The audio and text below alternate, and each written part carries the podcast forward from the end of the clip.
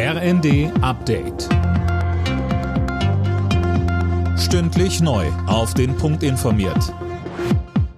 Ich bin André Glatzel. Guten Abend.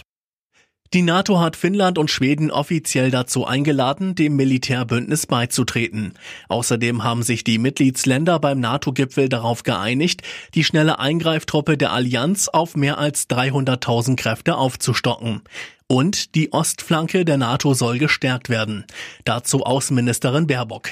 Das bedeutet zum Ersten, dass wir unsere baltischen Freunde, unsere osteuropäischen Freunde unterstützen, auch ihre Sicherheit und den Frieden für ihre zukünftigen Generationen zu garantieren.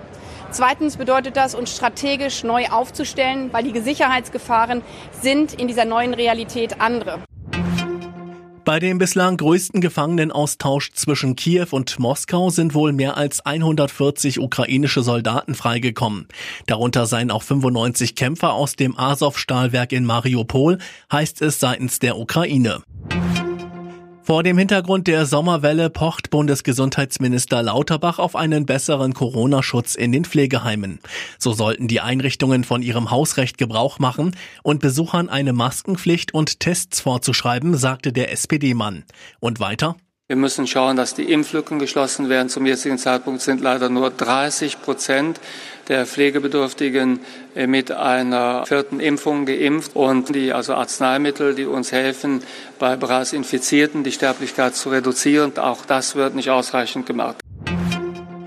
13,8 Millionen Menschen in Deutschland leben in Armut. Das zeigt der Armutsbericht des Paritätischen Gesamtverbandes. Als arm gilt, wer weniger als 60 Prozent des mittleren Nettoeinkommens hat.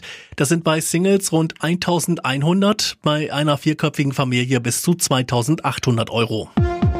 Alle Nachrichten auf rnd.de